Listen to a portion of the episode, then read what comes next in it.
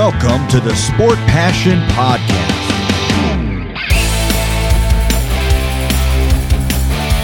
And here is your host, Lars Marendorf.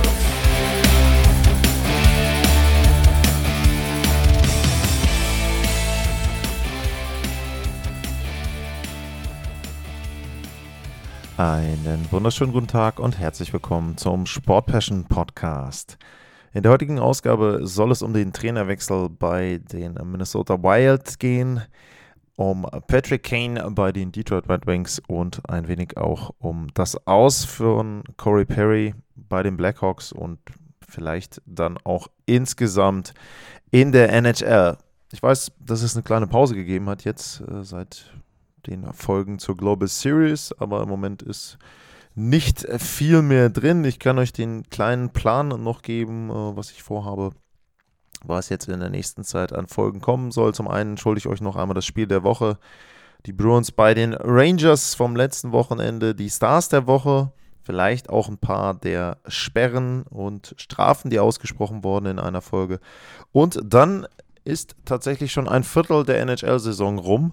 Und auch das wäre vielleicht eine kleine Folge wert. Da habt ihr ja letztes Mal euch gefreut. Zumindest gab es da Feedback über die Statistiken für den Oktober und es wird jetzt welche geben für den November und eben dann auch für das erste Viertel der NHL. Aber wir wollen einsteigen in den zweiten Trainerwechsel in dieser Spielzeit und es erwischt zum zweiten Mal einen Coach eines Teams, was in der letzten Spielzeit die Playoffs erreicht hat und vergleichsweise locker die Playoffs erreicht hatte. Es ging bei den Minnesota Wild nicht mehr weiter mit Dean Everson. Den hatte ich in Stockholm noch live erlebt und da waren die Wild ja tatsächlich das Team, was neben den Detroit Red Wings mit den wenigsten Punkten nach Hause gefahren ist. Sie hatten zumindest zweimal die Overtime erreicht, beziehungsweise dann auch ein Penalty-Schießen, also zwei Punkte mitgenommen aus vier Spielen, aber eben auch wieder nicht gewonnen. Und äh, letzten Endes war es dann so, dass irgendwann auch Bill Guerin, der General Manager, handeln musste. Aber auch da muss man dazu kommen gleich er hat sich auch selber so ein bisschen in diese Zwickmühle und in äh, Zugzwang äh, gebracht. Ein kurzer Blick zurück. Dean Everson ist 2019 Coach der Minnesota Wild gewonnen, äh, gewonnen, geworden. Gewonnen hat er tatsächlich keine einzige Playoff-Runde, aber er hat in allen vier kompletten Jahren, beziehungsweise vier Jahren, wo er dann der Trainer war, die Playoffs erreicht. Das ist jetzt seine fünfte Spielzeit. Wie gesagt, die erste war nicht ganz komplett. Ähm, hat eben immer nur ein First-Round-Exit gehabt oder aber in der allerersten Spielzeit gegen die Vancouver Canucks in der Qualifying-Runde verloren. Interessanterweise haben die Minnesota Wild in allen Serien, die sie in den Playoffs bestritten haben, unter Dean Everson eine Führung gehabt, aber insgesamt eine Bilanz von 8 zu 15. Und ja, was gibt es sonst zu sagen zu den letzten Wochen? Sie haben 13 der letzten 16 Partien verloren, aber obwohl sie so viele verloren haben in letzter Zeit, wenn man insgesamt auf die Ära guckt, seit Dean Everson Coach bei den Minnesota Wild geworden ist, hatte er die sechstbeste Siegquote, was NHL-Coaches betrifft in der Spielzeit. Minimum sind da 200 Spiele, also wer jetzt kurz mit dabei ist, hat vielleicht eine bessere Gewinnquote, aber das ist schon eine gewisse Qualität und er hat es ja auch geschafft, die Minnesota Wild zum ersten Mal in der Vereinsgeschichte zwei Jahre hintereinander zu 100 oder mehr Punkten zu führen. 113 Punkte, 22 und 103 Punkte jetzt in der letzten Spielzeit. Aber wie gesagt, was natürlich ein Problem war, waren die Playoffs. Trotzdem ist man auch vor dieser Saison davon ausgegangen, dass Dean Everson einer der Coaches ist, der relativ fest im Sattel sitzt. Warum? Weil die Rahmenbedingungen in Minnesota einfach sehr, sehr schwierig sind, denn in dieser Spielzeit hatten sie sage und schreibe 14,7 Millionen an totem Kapital. Die Buyouts für Zach Parisi und Ryan Suter, die sind immer noch auf der Payroll. Das heißt, den Salary Cap können sie gar nicht komplett nutzen und dafür muss man eben dann schon sagen, dass Minnesota da insgesamt gute Arbeit geleistet hat, eben unter äh, Dean Everson und zusammen mit General Manager Bill Guerin. Aber irgendwo gibt es dann gewisse äh, ja, Rahmenbedingungen und es gibt auch gewisse Abläufe in der NHL. Und natürlich kann man zum Beispiel einen Trade durchführen. Das hat Minnesota tatsächlich gemacht. Sie haben sich ja dann letzten Endes äh, Zach Bogosian geholt. Ähm, Kalen Addison ist nach San Jose gegangen. Das war aber nur ein minor Trade und aufgrund des Salary Caps war eben einfach nicht viel mehr möglich.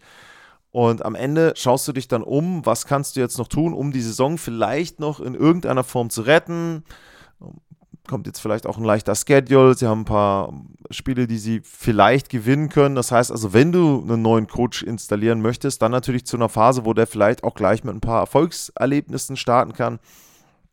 Und dementsprechend ähm, war jetzt der Zeitpunkt für Bill Guerin und er hat sich dann eben von Dean Everson getrennt. Natürlich auch einer der Gründe, ähm, warum sie nicht gut sind und das ist eine Parallele zu den Edmonton Oilers die Fangquote zum Zeitpunkt, als er entlassen wurde, den Everson, war 87,8 Prozent.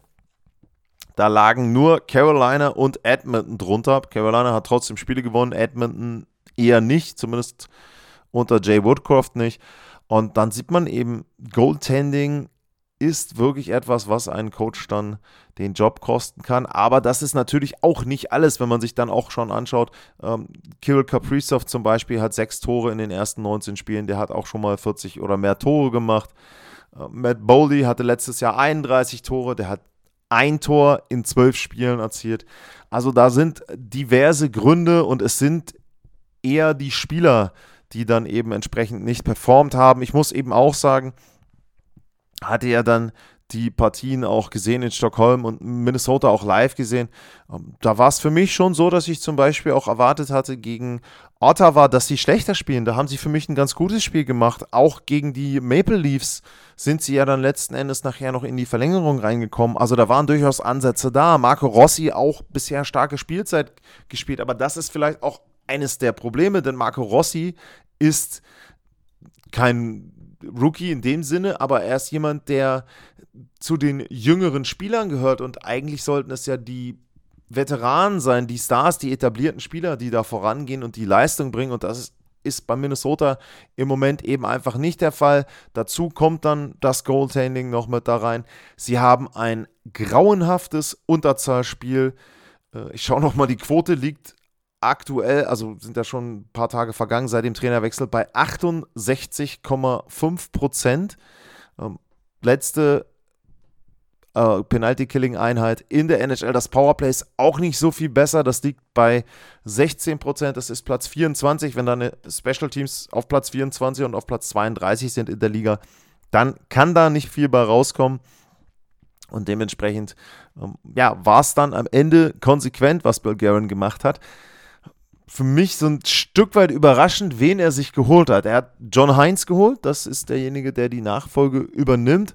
Und ähm, John Heinz, der war bekanntermaßen mal bei den New Jersey Devils und er war auch bei den Nashville Predators. Und ich muss eigentlich sagen, bei den Predators war ich schon überrascht, dass die den geholt haben. Er hat da zumindest immerhin dreimal die Playoffs erreicht, aber auch nicht in irgendeiner Form eine weitere Runde erreicht. Damals bei den Devils war er auch, er hat diese eine Spielzeit gehabt, wo Taylor Hall MVP geworden ist. Da haben sie gegen die Lightning verloren in den Playoffs. Das war es dann aber auch. Ich war da auch nicht wirklich von ihm überzeugt, fand ihn keinen guten Coach. Und eben dann bei den Predators ein bisschen besser. Aber letzten Endes, dass er jetzt so derjenige ist, den Bill Guerin holt, na gut, was man sagen muss, und das ist ja häufig dann ein Grund dafür, dass ein Coach ver verpflichtet wird. Bill Guerin kennt ihn, ähm, er kennt ihn aus seinen ähm, Minor League Tagen in Wilkes-Barre und er kennt ihn auch, weil Ray Shiro, der ist im Moment Senior Advisor für Bill Guerin, der war General Manager als John Heinz von den New Jersey Devils als Coach verpflichtet wurde. Also da sind natürlich wieder persönliche Beziehungen da und es ist auch für mich wieder so ein bisschen ein Fall, es gibt einen gewissen Pool an NHL-Coaches und da suchen sich dann die Teams eben entsprechend ihre Coaches raus und versuchen da an der Stelle dann eben mit Coaches, die Erfahrung haben in der NHL erfolgreich zu sein. Es gibt selten dann neue Coaches, die reinkommen oder seltener. Ähm, Jay Woodcroft war ja nun zum Beispiel jemand, der neu reinkam in die Liga. Und ja, ich finde, John Heinz ist jetzt wieder so ein Beispiel für eher die alte Schule. Er wird natürlich versuchen, die Defensive zu verbessern, gar keine Frage. 3,8 Gegentore im Schnitt. Ähm, nur San Jose ist schlechter im Moment, was die Tore betrifft. Aber auch vorne muss John Heinz darauf hoffen, dass seine Stürmer treffen. Denn wenn man sich da auch die Statistiken einfach mal anschaut, ähm, die äh, Minnesota Wild, die sind beim, ich schau mal hier rein, beim Expected Goals for Wert, also bei dem Anteil der erwartbaren Tore pro Partie, da sind sie auf Platz 14. Das ist jetzt nicht überragend, ist aber Mittelmaß. Ähm, ne? Und nicht eben am Ende der Tabelle zu sehen. Allerdings beim Anteil ähm, der Tore, äh, da sind sie dann eben nicht mehr so gut. Und da ist es dann schon so, dass ja, man da eben eher darauf hoffen sollte, dass er auch da die Offensive wieder ein Stück weit belebt. Ähm, muss mal gucken, welche Statistik hatte ich mir ähm, vorhin noch rausgesucht. Bei den, bei den Torchancen ist es auch Mittelmaß. Also da müsste man auch erwarten, dass sie da vielleicht dann eben noch ähm, entsprechend dort auch ja, mehr ähm, sich generieren können. Also insgesamt, es gibt viele Bereiche bei Minnesota, wo man Verbesserungen haben muss, vor allem eben das Goaltending, Defensive, aber vorne dann eben auch entsprechend die Tore machen und das Powerplay. Und ja, Special Teams insgesamt dann generell. Also bin gespannt, ob Minnesota noch in irgendeiner Form die Kurve kriegen kann. Ähm, das kleine Loch haben sie sich ja schon gegraben, aber auch das muss man sagen, einer der Gründe, warum wir jetzt auch zu diesem Zeitpunkt vielleicht den Trainerwechsel sehen, aktuell ist die Western Conference nicht extrem gut. Das heißt, die Wahrscheinlichkeit ist hoch, dass vielleicht eher so Mitte 80 Punkte für die Playoffs reichen und da versucht man jetzt eben in Minnesota dann doch noch etwas gegenzusteuern, um dann da nochmal die Playoffs zu erreichen. Was gibt es noch zu verkünden? Es gibt einen neuen Spieler bei den Detroit Red Wings. Und zwar ist das jemand, der von einem alten Erzrivalen kommt, nämlich Patrick Kane. Der hat einen Einjahresvertrag über 2,75 Millionen Dollar unterschrieben bei den Red Wings. Und er hat ja in der letzten Spielzeit erst für die Chicago Blackhawks gespielt und wurde dann getauscht zu den New York Rangers. Hatte 57 Punkte in 73 Spielen und ja, ich persönlich muss erstmal sagen, ähm, jetzt rein von, von meiner Brille her gefällt mir der Deal nicht, weil ich finde, Patrick Kane geht eben zu einem Rivalen. Es gab ja, wenn man sich auch daran erinnert, in den ersten Jahren von Patrick Kane durchaus auch Playoff-Serien gegen die Detroit Red Wings. Ähm, Blackhawks, Red Wings war eine Zeit lang wirklich eine Rivalität auch. Und ähm, ist natürlich jetzt dadurch, dass die Red Wings dann in der Eastern Conference gelandet sind, eben nicht mehr so ein Thema. Aber pff, ja, ich bin da dann vielleicht auch so ein bisschen oldschool. Ich wünsche mir dann natürlich, dass die Spieler irgendwo auch so ein bisschen diese Rivalitäten dann leben und eben nicht jemand von den Red Wings zu den, zur Colorado Avalanche zum Beispiel geht, wobei es mittlerweile da jetzt auch die Rivalität nicht mehr so ganz so gibt. Das ist ja schon ein paar Jahre länger her. Bei Kane und den Detroit Red Wings ist es tatsächlich ja noch etwas frischer. Aber gut, ähm, er hat sich dazu entschieden, einmal jetzt nach Detroit zu gehen muss jetzt sicherlich aus Sicht von Patrick Kane auch sagen, es gab einige Gründe, zu den Red Wings zu gehen. Detroit ist nicht so weit weg von Chicago, also ähm, Detroit ist auch nicht so weit weg, vor allem von seiner alten Heimat, von ähm, Buffalo, also ist auch eine örtliche Nähe zumindest nochmal da. Ich denke auch, dass er da dann eher in Richtung Eastern Conference geschaut hat. Ähm, es ist auch so, er hat, äh, glaube ich, früher Junior Hockey auch gespielt in Detroit, also auch da ist ein, ein Bezug da, eine Geschichte da. Bei ihm erkennt natürlich Alex DeBrinket, der hat seine 40 plus Tore gemacht in Reihen zusammen mit Patrick Kane. Also da ist hoffentlich dann auch relativ schnell aus Sicht der Detroit Red Wings wieder eine Chemie da. Ähm, das sind Gründe. Ähm, ich weiß jetzt nicht, ob die 2,75 Millionen absoluten Grund war. Sicherlich hätten ihm andere Teams nicht viel mehr zahlen können. Die Contender, die möglich gewesen wären, wie vielleicht die Avalanche, wie vielleicht die Maple Leafs, wie vielleicht Florida, Carolina, vielleicht weiß ich nicht, wer da in irgendeiner Form die Idee gehabt hätte, ihn zu verpflichten. Die hätten alle, glaube ich, weniger zahlen können. Ähm, dementsprechend auch könnte auch das Geld da ein Thema gewesen sein, aber ich glaube eher nicht. Ich glaube schon, ähm, dass Alex de Brinket da sehr gut mit reinspielt. Ich glaube auch, dass er eben bei den Red Wings sieht, dass die vielleicht jetzt, wenn man das auch sieht im Vergleich, wird ja immer so ein bisschen zwischen Buffalo, Detroit, Ottawa, das sind so Teams, die sich in einer ähnlichen Entwicklungsphase befinden. Der Vergleich gezogen und da glaube ich schon, dass die Detroit Red Wings da wahrscheinlich dann das Team sind, was in dieser Saison die Nase vorn hat und dann eben auch in die Playoffs kommen könnte. Und ja, dementsprechend dann vielleicht an der Stelle die logische Entscheidung, dass Patrick Kane sich da für die Red Wings entschieden hat. Für die ist das für mich ein Deal, wo man sagen kann, ja, wenig Risiko und ähm, wenn es gut geht, kann es dann ein richtig guter Schritt gewesen sein, auch für das Team.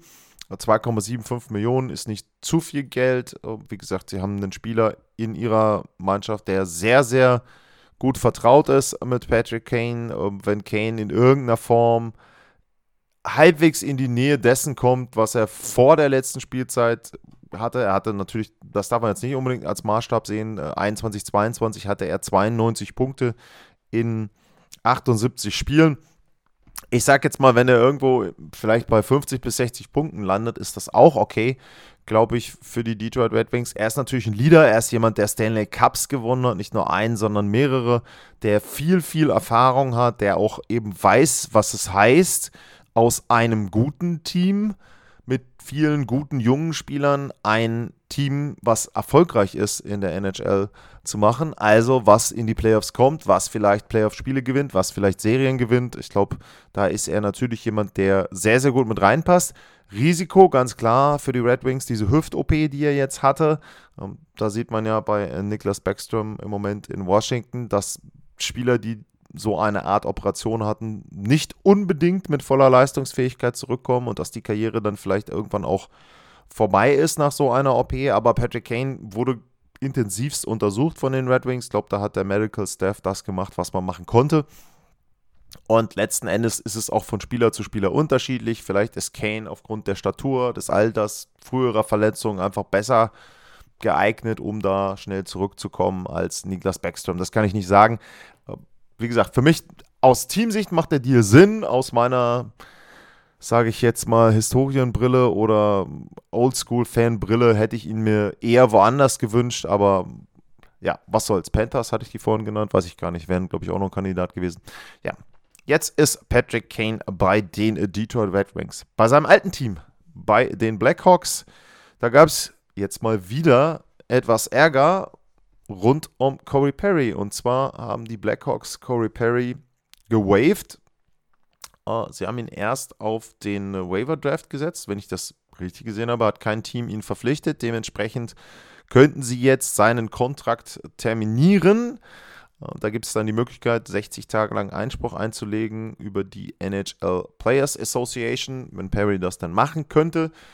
Und die Begründung dafür ist, dass er sich wohl gegenüber einem Staff-Member aus dem Team der Blackhawks, also keinem anderen Spieler, sondern jemandem, der im Coaching-Staff ist, was auch immer, nicht so benommen hat, wie das den Werten der Chicago Blackhawks entspricht. Die Gerüchte, dass er mit der Mutter von Conor Bedard irgendwie eine Affäre hatte, die wurden jetzt nicht namentlich äh, abgestritten, aber es gab die Aussage von General Manager Davidson, dass es nichts mit einem Spieler oder Familienmitgliedern eines Spielers zu tun hat. Es scheint wohl auch so zu sein, dass das Team gar nicht weiß, was vorgefallen ist. Also das war wohl ein Vorfall, der vor dem Spiel gegen die Columbus Blue Jackets stattgefunden hat und dann wurde Perry nach Hause geschickt. Da gibt es jetzt auch missverständliche Aussagen. Die Blackhawks haben gesagt, sie haben ihn nach Hause geschickt. Ähm, der, Man äh, der, Manager oder Agent von ihm hat gesagt, er ist nach Hause gegangen um, und es ging um Personal Matters. Naja, letzten Endes ist das auch egal. Er hat etwas gemacht, was nicht den Werten der Blackhawks entspricht und dementsprechend wollen sie jetzt seinen Vertrag terminieren. Wie gesagt, da gibt es so eine Wartefrist und da kann es dann auch nochmal zu einem Gerichtsverfahren, Schlichtungsverfahren kommen, was auch immer. Aber es scheint so zu sein, würde ich jetzt einfach mal tippen, dass die NHL-Karriere von Corey Perry damit ihrem nahen Ende zugeht.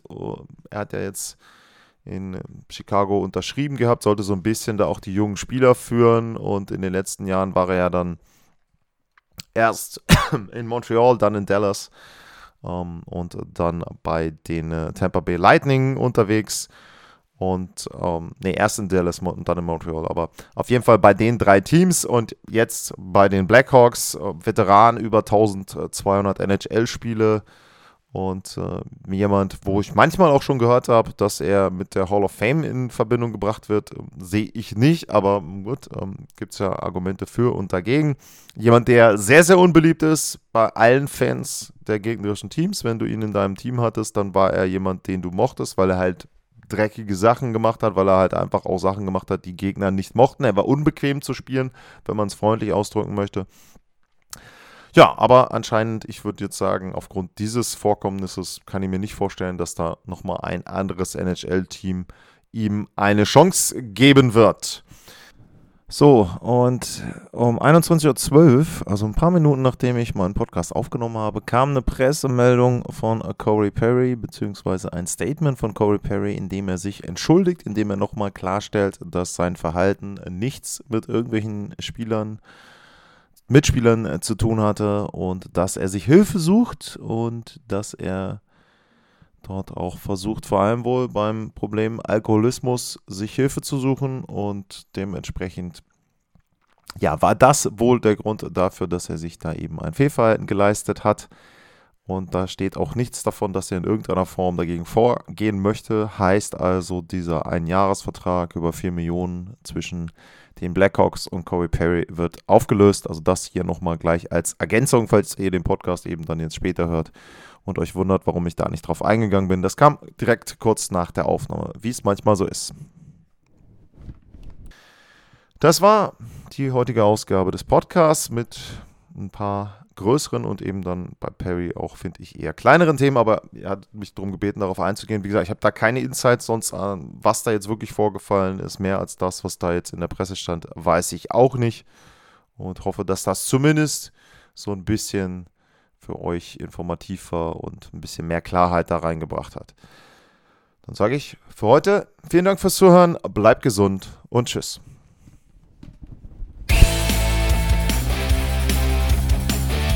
Sportliche Grüße. Das war's, euer Lars.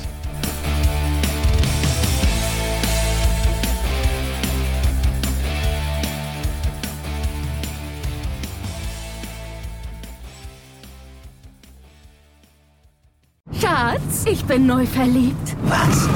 Da drüben. Das ist er. Aber das ist ein Auto. Ja, eben. Mit ihm habe ich alles richtig gemacht. Wunschauto einfach kaufen, verkaufen oder leasen. Bei Autoscout24. Alles richtig gemacht. Wie baut man eine harmonische Beziehung zu seinem Hund auf? Puh, gar nicht so leicht. Und deshalb frage ich nach, wie es anderen Hundeeltern gelingt, beziehungsweise wie die daran arbeiten. Bei Iswas Dog reden wir dann drüber. Alle 14 Tage neu mit mir, Malte Asmus und unserer Expertin für eine harmonische Mensch-Hund-Beziehung, Melanie Lippisch. Ist was, Dog? Mit Malte Asmus. Überall, wo es Podcasts gibt.